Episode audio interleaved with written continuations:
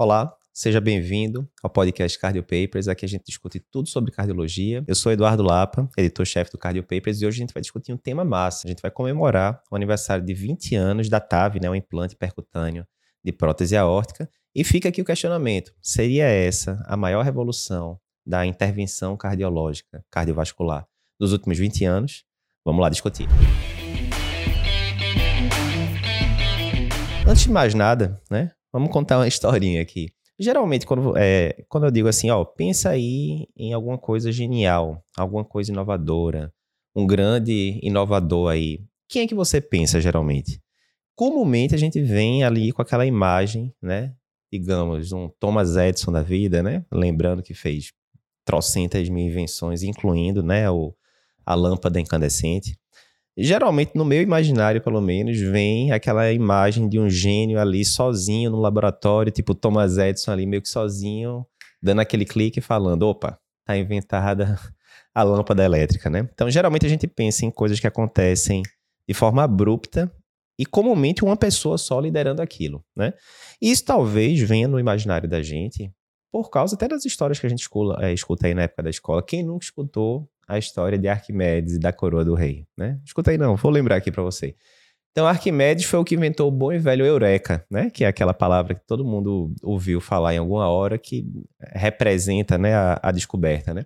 Tava lá Arquimedes na, na Grécia Antiga, ele era lá consultor de um rei. O rei pegou lá não sei quantos quilos de ouro e mandou o, o ourives, o que seja, fazer uma coroa para ele de, de, de ouro puro, né? Beleza, o Oribes trouxe depois de um tempo, tá aqui a coroa. E aí surgiu a dúvida, rapaz, será que esse cara usou o ouro mesmo? Ou será que ele fez uma prática comum na época? Ele misturou o ouro com algum outro metal menos, menos nobre, ferro, alguma coisa do tipo, e ficou com a parte do ouro para ele. E aí, como é que você fazia para tirar essa dúvida? Lembrando que a coroa né, é cheia de, de detalhes, é, enfim, é um objeto complexo de você medir, né? E aí ficou a dúvida, ninguém conseguia descobrir na época como é que ia desenrolar isso ou não. E aí Arquimedes, né, que era um, um pesquisador, um cientista conhecido da época, teve o estalo na hora que ele estava tomando uma, um banho lá, né, na época lá da... É, o pessoal tinha aqueles banheiros públicos, umas banheiras lá que todo mundo podia ir. E diz a lenda aí que Arquimedes, na hora que entrou na, dentro da banheira, saiu uma quantidade X de água e ele teve o insight que a quantidade de água que saía era igual ao volume que tinha entrado, ou seja, o volume do corpo dele, né? E aí diz a lenda aí que Arquimedes teve o, o estalo na hora, saiu nu correndo ali pelas ruas da, da Grécia e dizendo eureka, né? Tipo, descobri, enfim. No final das contas, a, o princípio era o quê? Ele viu que o, um objeto de ouro maciço ele teria um volume menor, enquanto que se fosse de ferro, por exemplo, iria ocupar um volume maior. No final das contas, ele comparou, né? Ó, Bota aqui, digamos que seja 5 quilos. Bota 5 quilos de ouro aqui, vai sair uma quantidade X de água. Bota 5 quilos de ferro, vai sair uma quantidade maior de água. Bota a coroa agora de 5 quilos, vai sair uma quantidade igual ou maior ao ouro puro. Saiu maior, eles viram que o, o cara tinha dado uma enrolada ali, que tinha misturado ouro com ferro. Resumindo, daí. E daí veio essa, essa ideia, né, de que a, a descoberta acontece de uma hora para outra, uma pessoa sozinha, aquele momento de eureka né? Ok, por que, que eu falei esse trololó todo? Porque na hora que a gente vem para a maioria das descobertas científicas modernas, não tem nada a ver com isso. Não é uma coisa que muda de uma hora para outra, não é uma única pessoa que faz a coisa evoluir. E a história que a gente vai contar aqui hoje da TAV, dos 20 anos de aniversário da TAV, mostra muito bem isso. Primeiro, foram dezenas, centenas de pessoas que fizeram parte dessa trajetória. E foi uma trajetória muito longa. A gente vai falar dos 20 anos da TAV, mas isso não aconteceu em 20 anos, tem muito mais tempo. Começou ali no final da década de 80 e é essa história que a gente vai contar para vocês agora. Então, vê só. A gente está em 2022, estamos comemorando os 20 anos da TAV, ou seja, quer dizer que o primeiro procedimento foi em 2002. E foi isso mesmo, o Dr. Alan Cribier, ele eh, fez o primeiro implante né, de TAV em seres humanos em 2002 lá na França. 2002 a 2022, fechou 20 anos. Mas, para a gente ter ideia, entre colocar no primeiro humano e a ideia ter surgido, deve ter tido um, um, gap aí. Pois é, teve um gap, foi um gap de 13 anos, finalzinho da década de 80 ali, 1988, foi quando se teve a primeira ideia, pô, vê só, estenose aórtica, normalmente a gente chega lá, tira a válvula ruim do paciente nativa através de uma cirurgia e coloca uma prótese no lugar de onde estava a válvula nativa antes. Esse era o, o default, né? Era o que se fazia desde a década de 60, etc. Aí veio a primeira ideia. E se, né? O bom e velho e se, que já mudou a história da humanidade tantas vezes, e se a gente entrasse de forma percutânea, colocasse uma prótese, né, que entra lá como se fosse um stent, ela, ela entra fechadinha tal, na hora você insufla o balão, amplia a, a prótese e essa prótese esmagasse a válvula nativa do paciente, né? Um procedimento bem diferente do que se faz na cirurgia. Então, em 1988, houve a primeira ideia de se fazer a, a TAV. Em 1989, ano seguinte, foi feito o primeiro procedimento em animais. 89. Eu estava ali com seis anos. Entre 89 e 2002, quando foi feito o primeiro procedimento em humanos, foram 13 anos né, de pesquisa, né? E aí tem toda toda aquela você tem que passar por vários processos, né, para mostrar que aquilo é minimamente seguro, né, em várias vezes através de bichos, etc, para depois poder chegar no primeiro implante em pessoas, né, que aconteceu em 2002. Então, isso já é muito interessante, né? Porque muita gente que está entrando agora, ah, virei residente de cardiologia agora, estou vendo sendo implantado TAV aqui e acolá. Você acha que aquilo ali meio que sempre existiu. É a mesma coisa de stent. Quando eu entrei na residência, e a gente vai falar de stent um pouquinho daqui a pouco. Quando eu entrei na residência, é a coisa mais normal do mundo. Chegou um infarto com supra, manda ali para hemodinâmica, colocou um stent, ou bare metal, ou farmacológico. Não, a impressão é que aquilo sempre existiu, né? E a pessoa que não vivenciou, eu conversando com meu pai, pai, como é que era aí, década de 70, 80, quando chegava o infarto com supra? Era trombolítico, e olha lá, né? Você fica, década de 80 no caso, você ter um hospital no Brasil com trombolítico já era uma grande diferença, né? Lembrando que o ISIS 2, o estudo clássico trombolítico é ali de 86, né? Segunda metade da década de 80. Então já era uma grande, uma grande coisa você ter o trombolítico ali e tal. E stent, então, década de 70 e 80, né? É, você não tinha, você tinha angioplastia com balão, enfim. Mas quando a gente vê hoje em dia, 2010, 2020, dependendo de quem, da época que você entrou na residência, ah, não, stent sempre existiu. Não, não sempre existiu. Mesma coisa da TAV foram aí, no final das contas, se você pegar de 88 até 2022, onde a gente está agora, né? Foram aí 30, mais de 30 anos de história. Então, primeiro ponto, primeira data importante, 1988, tem-se o conceito, será que dá para fazer TAV, né? E se? 1989, primeiro implante feito em bichos, né, em cachorro. 2002, primeiro implante de TAV em humanos, França, Dr. Alan Cribier. Em 2004, a gente teve a primeira TAV nos Estados Unidos, né, dois anos depois da primeira TAV feita Erol, né, em humanos lá na França, 2004, Estados Unidos. E em 2007 começou a randomização para os trabalhos, né, da série Partner e da, também dos estudos com a Core Valve, né, que seriam publicados poucos anos depois e que seria uma grande revolução. O Partner 1, lembrando, né, foi um estudo muito importante, publicado no New England, e o Partner 1 ele tinha dois braços, né? Um braço, todos eram pacientes com estenose aórtica importante, com indicação de intervenção, etc. E aí, um braço, eles pegaram o quê? Olha, esse paciente aqui ele tem um risco cirúrgico proibitivo, né? Juntou-se aqui o heart team e tal, né? Hemodinamicista, cirurgião, é, cardiologista clínico, e todo mundo acha que o risco de se mandar para a cirurgia é maior do que o benefício. Provavelmente o paciente não vai tolerar a cirurgia, etc. Ou seja, nesse paciente aqui, ele teria duas opções. Ou ele ficava em tratamento clínico, o tratamento clínico, no, no, final das contas, é meio que uma paliação, né? Você sabe que o prognóstico da doença é muito ruim, que o paciente provavelmente vai morrer num período de tempo curto por causa da estenose aórtica, com fim de vida sofrido, muitas vezes com edema agudo de pulmão, muita dispneia repouso, etc ou o paciente vai para essa é, estratégia nova, né, entre aspas, que era a TAV. Esse braço dos pacientes inoperáveis foi publicado e foi um, um, boom gigantesco, né? Porque assim, eles mostraram que a cada cinco pacientes tratados, até diminuiu para quatro depois de um segmento é, de mais longo prazo. Mas, resumindo, a cada cinco pacientes tratados, você salvava uma vida. Isso é um resultado, né? Sem igual, né?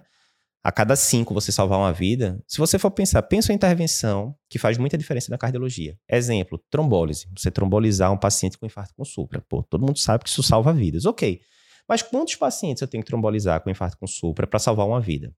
Isso vai depender do, do delta T, né? O quão precoce você trombolizou o paciente. Quanto mais precoce, menos pacientes você vai ter que é, trombolizar para salvar uma vida. Mas mesmo nas primeiras horas, você tem que trombolizar 20 pacientes para salvar uma vida, 20. À medida que as horas vão passando, isso passa para 30, 40, né? na TAV, a cada cinco ou até quatro, dependendo do, do período que você vai avaliar os pacientes, a cada quatro ou cinco pacientes é, tratados, você salva uma vida. Então, assim, é um NNT sem igual, basicamente, na cardiologia, né? Beleza. O outro grupo do partner original era o grupo de pacientes de alto risco. Alto risco cirúrgico, né? E aí, na época, é, colocava-se uma mortalidade predita acima de 10%, depois ficou como 8% nas diretrizes, mas enfim, uma mortalidade é, perioperatória alta. E aí comparou-se a estratégia cirúrgica com a estratégia é, percutânea. Depois isso foi evoluindo pra, no partner 2 para pacientes de risco moderado e no partner 3 para pacientes de baixo risco cirúrgico. Né? Então começou dos pacientes inoperáveis, depois alto, moderado e baixo risco.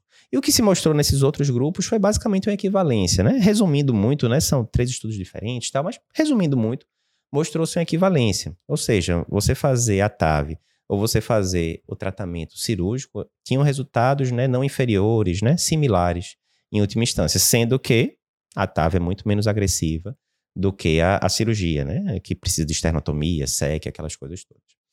Então, o que a gente viu primeiro? A gente viu uma evolução do ponto de vista científico muito interessante, porque primeiro começa-se pelos pacientes mais graves e depois foi indo para os pacientes menos graves. Isso a gente já viu acontecer várias vezes na cardiologia.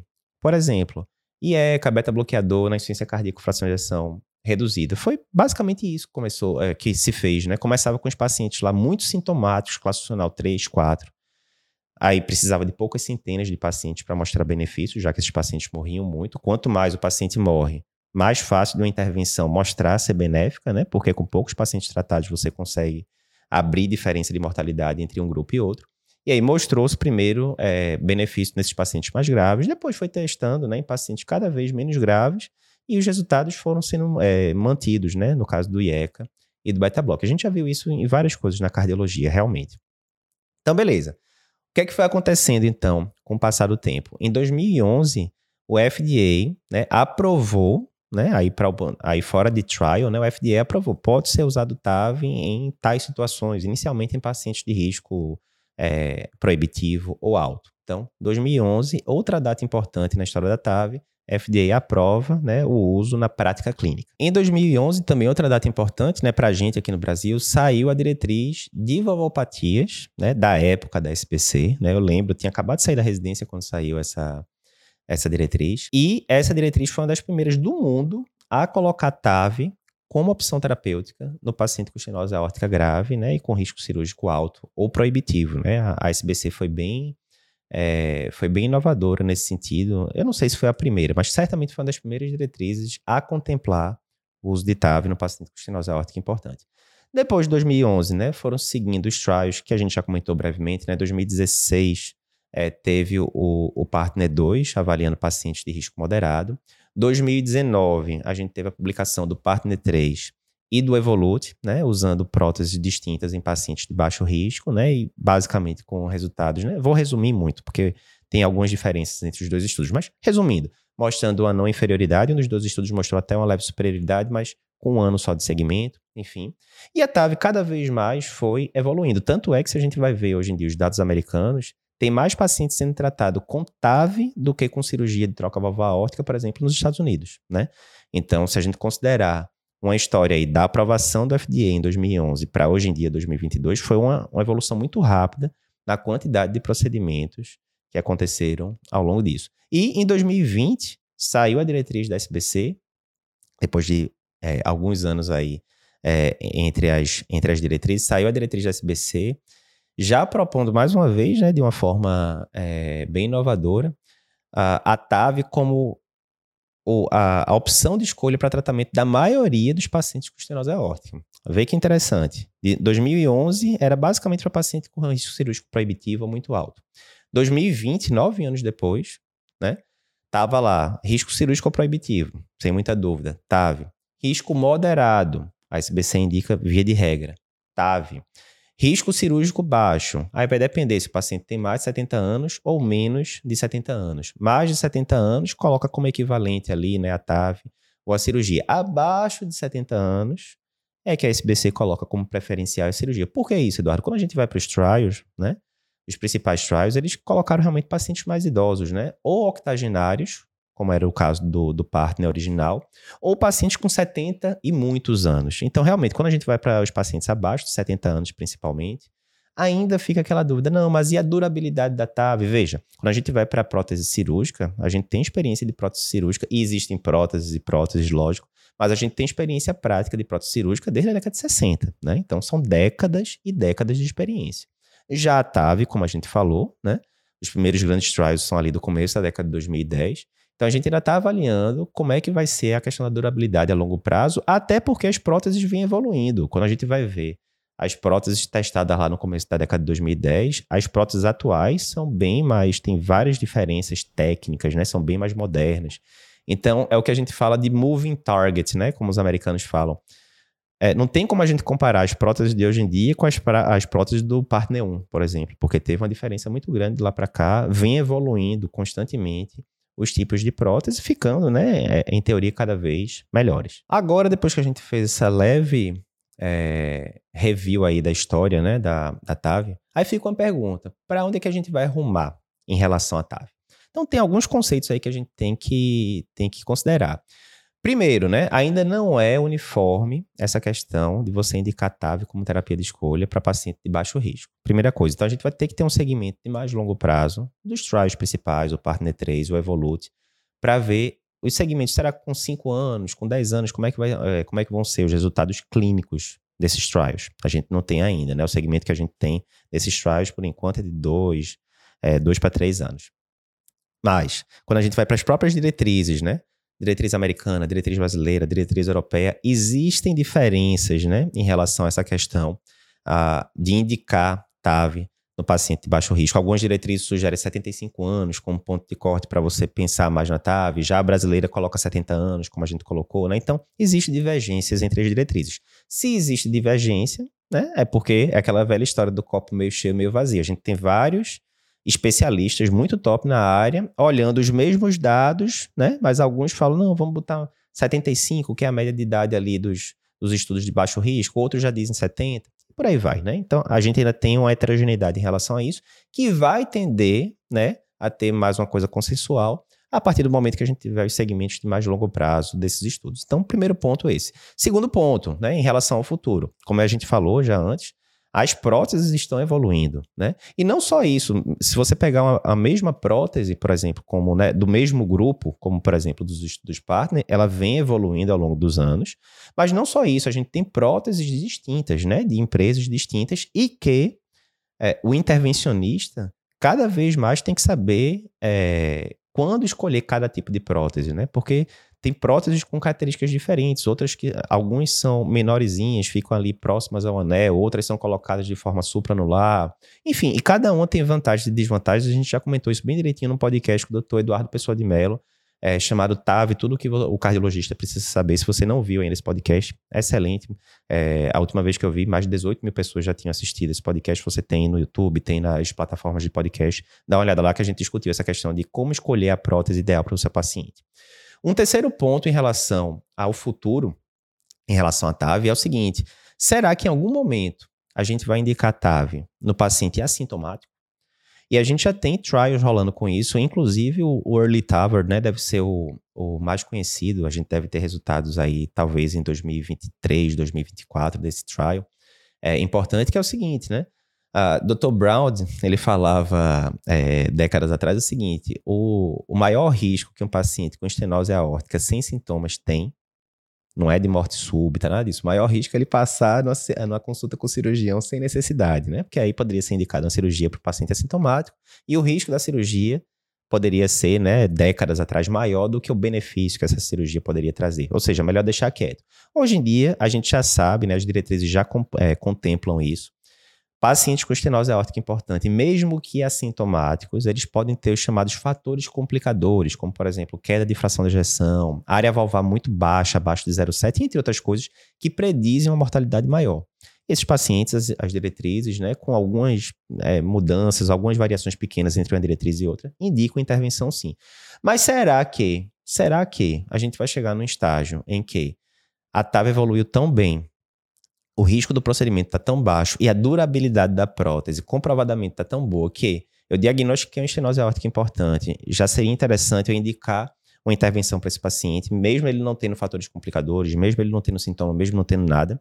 Essa é uma pergunta que fica e que os trials vão dar a resposta para a gente. Pode ser que daqui a 5, 10, 15 anos a gente esteja nesse paradigma, né? Olha, diagnostiquei uma estenose aórtica importante, a não ser que tenha algum fator aqui muito fora de série, eu vou indicar uma TAV e ponto final, vou resolver logo, entre aspas, é, o problema desse paciente pelos próximos anos. Será que isso vai acontecer? A gente não sabe, né? A expectativa, a gente vai ter que ver o resultado dos trials, e aí não interessa o que a gente pensa sobre o assunto. Importa a realidade, né? E a realidade é melhor refletida através de trials com centenas ou milhares de pacientes. Mas esse é um ponto importante para a gente pensar para o futuro. E aí a gente chega agora a uma parte mais filosófica. Você já deve ter escutado muito aquela expressão que os americanos gostam de falar de less is more, ou seja, menos é mais, né? E isso, muitas vezes, na cardiologia, a gente vê acontecendo. Exemplo, Eduardo, mostra aí um exemplo em que less is more. Se a gente for comparar, por exemplo, coronariopatia crônica, né? Hoje em dia, se comparado com 20, 30 anos atrás, a gente tende a intervir menos no paciente com coronariopatia crônica do que no passado. E por que isso? Porque a gente teve uma série de estudos, né? Estudo Courage, estudo FEM2, estudo Bari 2D, o próprio Ischemia, né? Que a gente já tem um segmento de 3,4 anos, enquanto eu gravo esse podcast, a gente ainda não tem um segmento maior.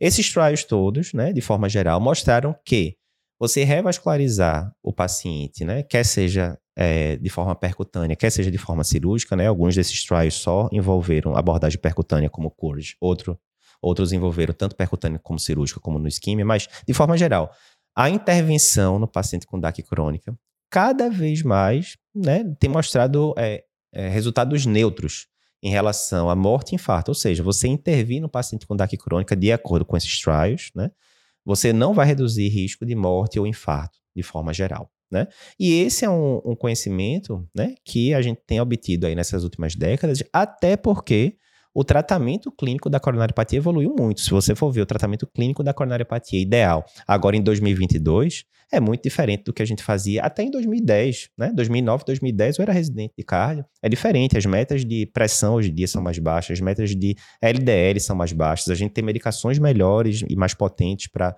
controlar níveis de LDL, por exemplo, desses pacientes. A gente tem outras medicações, como o, o ômega 3, o, o EPA, né, o ácido eicosapentail, enfim, então a gente tem várias é, melhorias aí no tratamento clínico do paciente. Então, se a gente for ver, por exemplo, coronariopatia crônica, intervenção nas últimas décadas, parece sim que less is more. Você intervindo menos no paciente, a evolução dele vai tender a ser igual em relação à morte e infarto. Ah, Eduardo, mas se o paciente tiver com angina refratária, alguma coisa do tipo, tudo bem, aí revascularização é uma opção, certamente, do mesmo jeito que o paciente que tem lesão de tronco grave, revascularização também é indicada pelas diretrizes, etc. Mas, antigamente a gente tinha muita questão do reflexo óculo-estenótico, né? Ou seja, vi uma lesão aqui de 80% na coronária direita, tenho que angioplastar esse paciente, né? E hoje em dia a gente sabe que o raciocínio não é mais esse. Então, em algumas situações, less is more na cardiologia parece funcionar. Essa daí é uma opção, é um exemplo, né? Intervenção na coronariopatia crônica. Já dentro da própria coronariopatia crônica, Aí o more is more, né? Em relação a medicações, por exemplo, né? A gente falou antigamente o, o basicão da, do paciente com DAC crônica era o IEBA, que a gente brinca, né? IECA, estatina, beta-block e aspirina. Se a gente fosse ver 20, 30 anos atrás, era isso que a gente tinha, né? Não estou falando de antiginosos, né? Porque isso aí vai ser mais para tirar sintomas. Mas para melhorar o prognóstico do paciente, era isso que a gente tinha. Já quando a gente vem para os dias de hoje, né? Aí more is more. A gente tem mais opções aí. A gente tem ezetimibe, a gente tem inibidores de PCSK9, né, que eram medicações que, sei lá, começo da década de 2000, a gente, é, ou década de 90 a gente não tinha. A gente tem trabalhos mostrando benefício com colchicina, né? Vamos ter que esperar aí mais evidências, mas tem trabalhos já como Lodoco mostrando benefício. A gente tem o Reducet mostrando benefício com o uso do, de um ômega 3 específico, esse que a gente não tem no Brasil ainda, mas o EPA. Né? Então, é, a gente tem trabalhos como, por exemplo, o Compass, mostrando que em pacientes com passado majoritariamente de infarto, mas que agora já estão numa fase mais crônica, você adicionar rivaroxabana em dose baixa pode ser benéfico também. Então, em coronariopatia crônica, cada vez mais a intervenção vem perdendo força, né, em relação à diminuição do desfecho, e cada vez mais a gente tem mais medicações para trazer benefício para o paciente. Então, em coronariopatia crônica, a gente tanto tem o less is more, quanto a gente tem o more is more. Em relação a valvopatias, em relação a valvopatias, o que a gente tem visto, e estenose aórtica provavelmente é o melhor exemplo disso, é a gente tem o less more em relação a ser menos agressivo com o paciente, que é indubitável que você fazer uma TAV no paciente, né? É bem menos agressivo do que você fazer uma cirurgia de troca valvar aórtica, né? A recuperação é muito mais tranquila, o paciente volta para casa muito mais rápido, enfim, volta para as atividades normais do dia a dia muito mais rápido. E a gente tem outras áreas, como por exemplo insuficiência cardíaca, que aí é bem mais more is more. Então, mais uma vez, quando eu era residente, em relação ao paciente com insuficiência cardíaca com fracionalização reduzida, o que é que a gente tinha majoritariamente? Terapia tripla, IECA, beta-block, espirono, né? Hoje em dia, se a gente vai, tem muito mais opção, né? Além desses três, a gente vai ter sacubitril valsartan, a gente vai ter as gliflosinas, a gente vai ter o vericiguat, que já entrou nas diretrizes americanas, inclusive, e várias outras medicações que estão sendo avaliadas novas, né, em relação à, à insuficiência cardíaca fracionação reduzida. Por que, é que eu estou dizendo isso, né? A gente falando de inovação, evolução, cuidado para não cair nessas generalizações. Ah, em medicina sempre less is more. Não. A gente deu exemplos agora que sim, em algumas situações less is more é bom, outras situações com insuficiência cardíaca, more is more é melhor, porque você vai tendo cada vez mais opções que realmente diminuem desfechos ali no paciente para ajudar o seu paciente. Por fim, terminando esse raciocínio aqui da, da comemoração dos 20 anos da, da TAV, né? Uh, tem duas citações que eu acho interessante aqui, uma citação e outra um raciocínio. O Napoleon Hill, né?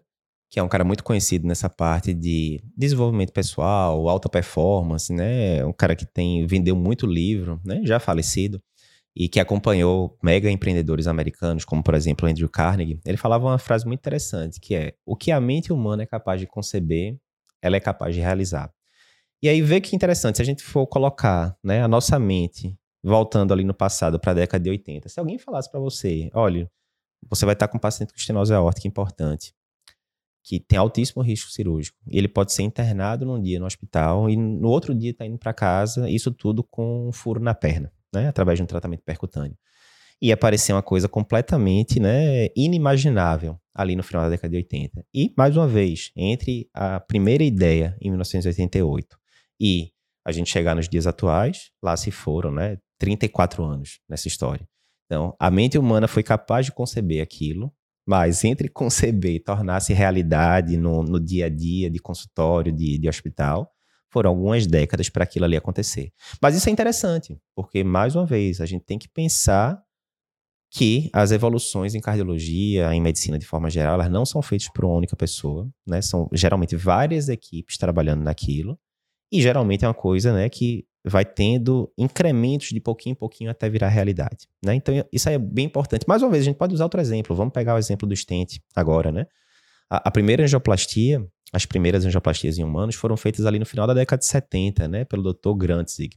No começo, o, os resultados do Dr. Grantzig foram até bons, né? Tem o relato ali, 10 anos depois, ele angioplastando tronco, de aproximado dos pacientes, e 10 anos depois está muito bom o resultado. Mas, durante a década de 80, era muito mal visto, né, angioplastia, porque era angioplastia sem estente, né? Então, muitos pacientes, você angioplastava, abria o vaso, mas depois que tirava ali o, a, o balão, Muitas vezes o vaso fechava, causava infarto com supra no paciente, né? Enfim, então, em muitos serviços, a angioplastia no começo, né, era motivo de chacota, porque né, o pessoal da, da intervenção cirúrgica falava, rapaz, você vai angioplastar isso mesmo para o paciente sair com...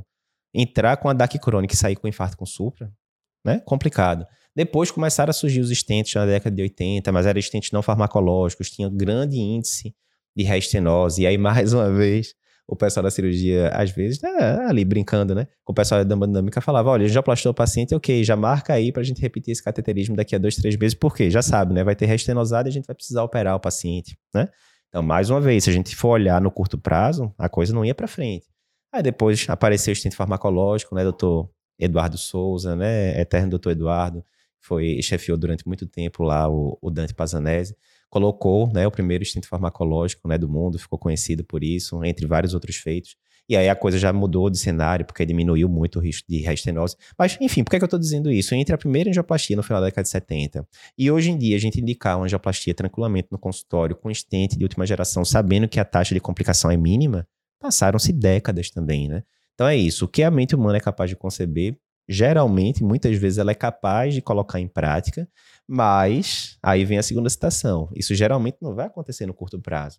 E aí você tem que lembrar do poder do longo prazo. Eu queria citar aqui Charlie Munger, que é um economista que, que eu gosto muito de falar, é parceiro de Warren Buffett, né? E Charlie Munger sempre bate muito nessa questão do poder do longo prazo. É o juros sobre juros. Quando a gente fala juros sobre juros, que os economistas dizem que é a oitava maravilha do mundo, geralmente a gente pensa em investimento, né? Ah, eu estou investindo aqui, aí vai ter o juros sobre juros, se eu esperar daqui a 20 anos o investimento, eu vou estar muito melhor do que se eu tivesse só corrigindo pela inflação, etc. Mas a questão é que os juros sobre juros acontecem na vida toda, né? Exercício físico. Às vezes você está lá é, fazendo exercício durante dois, três, quatro, cinco meses e você não está vendo diferença nenhuma no corpo. Aí, de repente, depois ali, de repente não, né? Progressivamente, depois de um, dois anos, aí você já vê uma diferença muito grande. Ou seja, você estava ali numa curva meio flat ali nos primeiros meses, sem ver diferença praticamente nenhuma. E aí você espera ali no longo prazo, dois, três, quatro, cinco anos, e aí vai chegando o shape, né? Vai chegando o corpo que você queria. Em relação a inovações, é isso também. Muitas vezes tem-se uma ideia inicial, exemplo, angioplastia. Os primeiros resultados não são bons, porque a tecnologia ainda não acompanhou a, a ideia. Mas você vai fazendo pequeno, você vai mantendo né, a evolução da coisa, pequenas evoluções incrementais. Não, ó, saímos aqui da, do balão, para o estente, do estente para o estente farmacológico. E aí, ao longo de décadas, quando você vai ver, você chegou no, como os americanos falam, né? Ready for the prime time, né? Agora sim, agora a gente está pronto para a prática, né? A TAV tem muito disso, né? Essa evolução ao longo de décadas, com resiliência, com vários pesquisadores participando e levando aquele tratamento que inicialmente poderia parecer uma coisa impensável para uma realidade do dia a dia. Então é isso, né? Aqui um, um podcast um pouco diferente, com contexto né, mais histórico, colocando aqui algumas, algumas meditações no meio sobre medicina, vida de forma geral. Diz pra gente se você gosta desse tipo de conteúdo. Se você tá vendo aqui no YouTube, não esquece de se inscrever no canal e comentar pra gente, pra gente saber o seu feedback sobre, sobre esse podcast. E se você tá escutando pelo podcast, não esquece de dar cinco estrelas pra gente e de compartilhar esse episódio com seus amigos. Até o próximo podcast Cardio Papers.